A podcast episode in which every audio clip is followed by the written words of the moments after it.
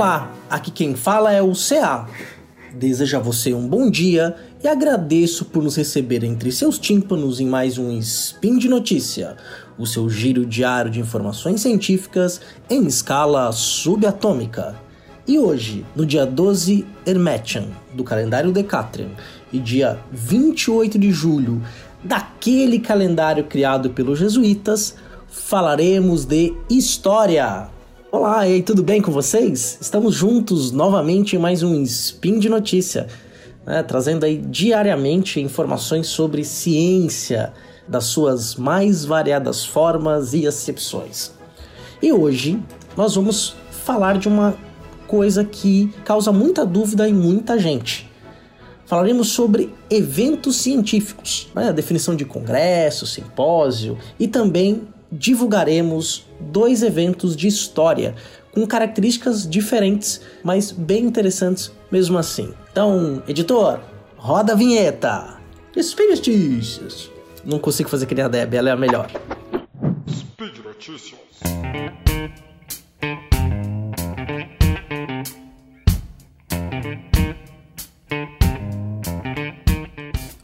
Pois bem, gente, é uma dúvida comum para muita gente do meio acadêmico e também não. Né? As diferenças entre congresso, simpósio, jornada, seminário. Né? Pensando nisso, eu resolvi hoje gravar nesse spin trazer aí então é, essa definição que foi dada pela CAPES num documento de 2016. Para quem é, já fez pós-graduação, fez mestrado, doutorados, tem a CAPES no core, né? Do lado esquerdo do peito. Né? Muita gente aí, inclusive amigos do SciCast, foram bolsistas é, da CAPES, ou no mestrado ou no doutorado. CAPES, para quem não conhece, é a coordenação de aperfeiçoamento de pessoal de nível superior, que é um órgão ligado ao Ministério da Educação e ele é o responsável por fazer a gestão e gestão no sentido de gestão da qualidade e autorização de abertura de cursos de pós-graduação, tanto lato quanto estrito sensus. O lato sensus são as especializações, os MBAs. Né? É um curso lato sensus, é um curso de curta duração, até um ano, um ano e meio, né? dependendo aí da especialização, te dá o título de especialista, mas normalmente não se faz uma dissertação ou uma tese. Já é, o estrito sensus é uma categoria na qual você faz ali um mestrado ou doutorado. E você tem que apresentar ao final um trabalho escrito, uma dissertação, no caso do mestrado, e uma tese no caso de doutorado. Não existe tese de mestrado, tá, gente? Mestrado é dissertação, tese é de doutorado. Quem sabe num outro spin aí eu volto e explico um pouquinho as diferenças. Mas a CAPES algo importantíssimo que também fomenta programas de pós-graduação pelo país inteiro e que a gente sabe muito bem pelas últimas notícias aí está correndo sérios riscos por conta do corte né, de orçamento, suspensão de muitas bolsas, não renovação de cotas, né, afetando aí a pesquisa científica que é feita nas universidades no Brasil, especialmente nas universidades públicas em maior quantidade e em algumas universidades privadas, né, diferentemente do que algumas certas pessoas disseram aí, né, no Brasil, mais de 90% da produção científica é feita em universidades públicas. As universidades privadas o fazem, sim, mas em menor proporção. A CAPES foi criada lá no governo Vargas, né? antes era campanha de aperfeiçoamento de pessoal do nível superior, depois ela se transformou em coordenação de aperfeiçoamento pessoal do ensino superior durante os anos 70. E a CAPES então define né, o que é congresso, o que é evento científico. E por que, que ela faz isso? Porque ela faz a pontuação dos programas de pós-graduação também de acordo com o engajamento é, dos professores e alunos em eventos científicos. Então, o evento científico é um lugar onde as pessoas se encontram para debater um ou mais temas e fazer nesta troca de ideia o aperfeiçoamento das pesquisas. Eu vou confessar que é, durante o meu doutorado foi muito importante eu ter participado de alguns congressos, porque eu passei a trocar ideia com pesquisadores mais experientes ou pessoas que estavam no mesmo nível que eu ali, estavam no mesmo momento da pesquisa, melhor dizendo, e essas trocas, essas conversas, quando você apresenta essa proposta de trabalho, diz onde você está, quais são as dificuldades, a troca de experiência é muito rica e ajuda muito a pesquisa a avançar em todas as áreas.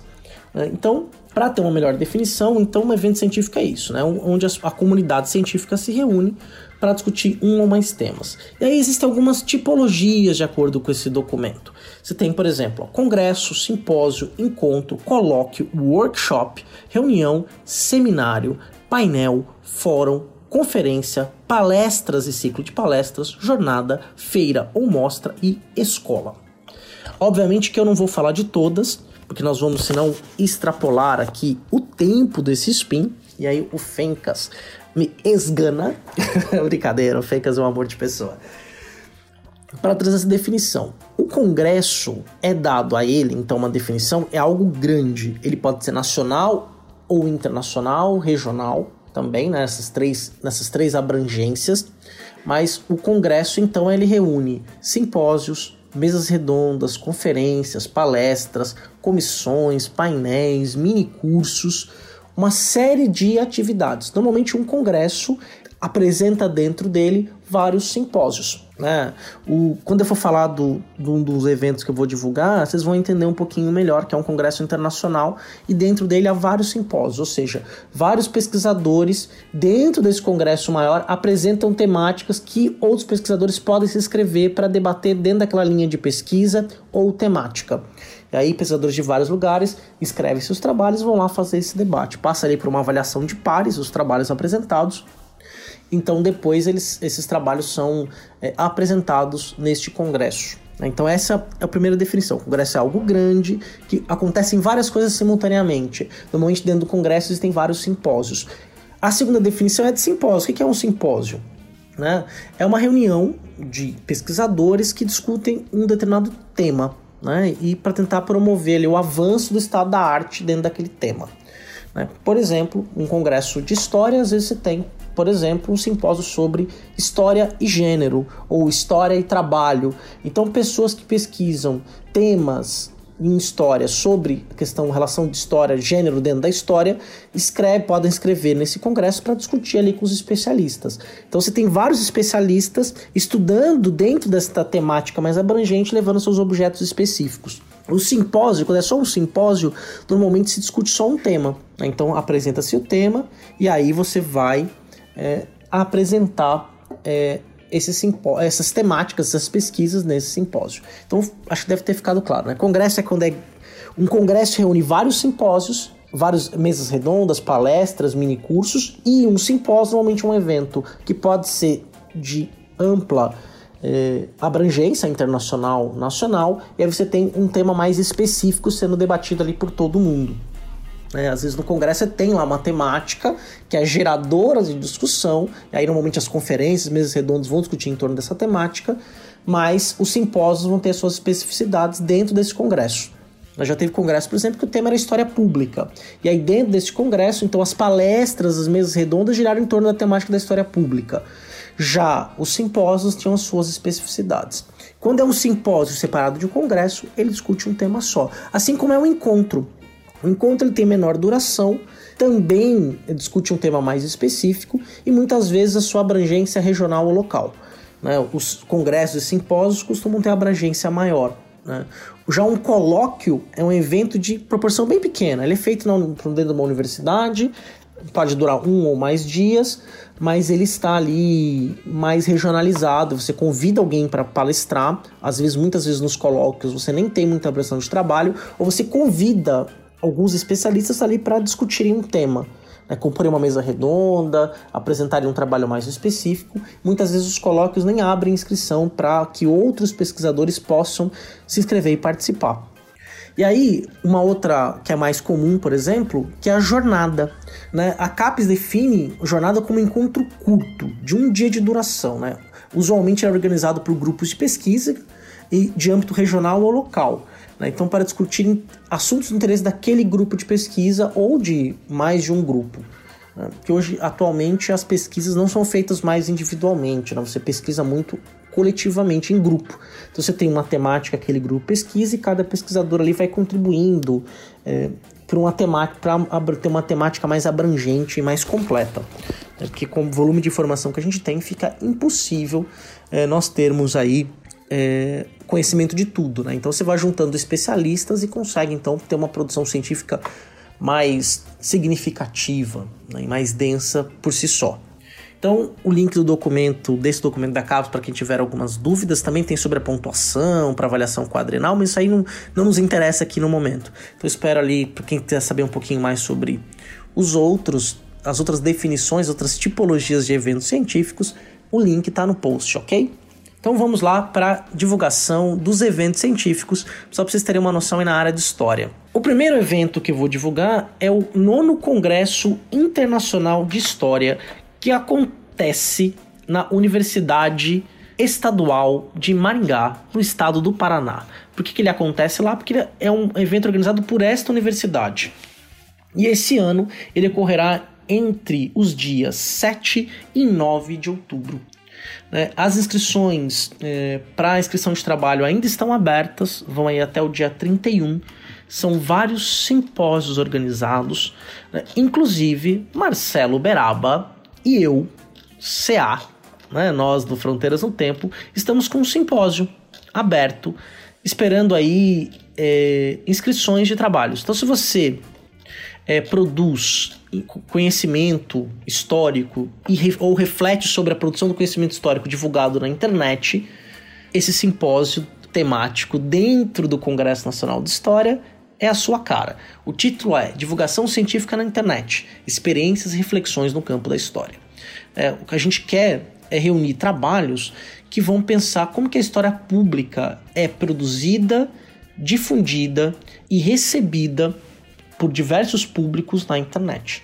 Né? Então a gente tem várias iniciativas, né? o podcast, o SciCast, o Fronteiras no Tempo, o Xadrez Verbal, é, o Café História, o Sobre História, né? o, o Frontcast, né? o Crônia, vários podcasts aí que discutem história.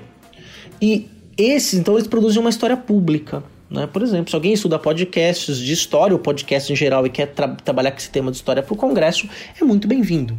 Então, o professor Marcelo de Souza Silva, da Universidade Federal do Triângulo Mineiro, e o professor doutor César Agenor Fernando da Silva, né? o Marcelo também professor doutor, eu da Católica de Santos, da Universidade Metropolitana de Santos, estamos organizando esse simpósio. São mais de 40 simpósios temáticos. Né? Então, para quem aí é do Paraná, tiver interesse em diversos temas, pode se inscrever também como ouvinte. Né? Então, para assistir, tem várias mesas redondas, conferências. É um evento de três dias que acontecerá aí no norte do Paraná e tá todo mundo convidado a participar. Lembrando que o link está no post, acessa lá para você ter mais informações sobre o congresso. Ele é um evento internacional, tem pesquisadores de outros países. E eu queria convidar então você a participar do nosso simpósio temático, pensando sobre a questão da divulgação científica na internet, especialmente o caso da história. Então vamos aí para nossa última notícia, dica do meu querido amigo William Spengler, que é o terceiro simpósio eletrônico de história oriental. Aí você vê, ó, é um simpósio. Nesse congresso tem o congresso que eu divulguei anteriormente tem mais de 40 seminários temáticos, simpósios temáticos. Nesse é um simpósio que vai discutir história oriental. A inscrição para os leitores está aberta até dia 4 de agosto. Então, se você é um curioso, é um entusiasta, quer aprender mais sobre história oriental ou tem uma noção do que está sendo produzido sobre essa temática, você pode se inscrever. O que, que é legal, como ele é eletrônico, você tem acesso aos trabalhos, organizam-se fóruns onde as pessoas fazem perguntas e discutem as temáticas depois de terem ido os trabalhos. Então você pode se inscrever e selecionar alguns trabalhos mais interessantes, algumas mesas ali que você queira acompanhar. E você não precisa sair de casa.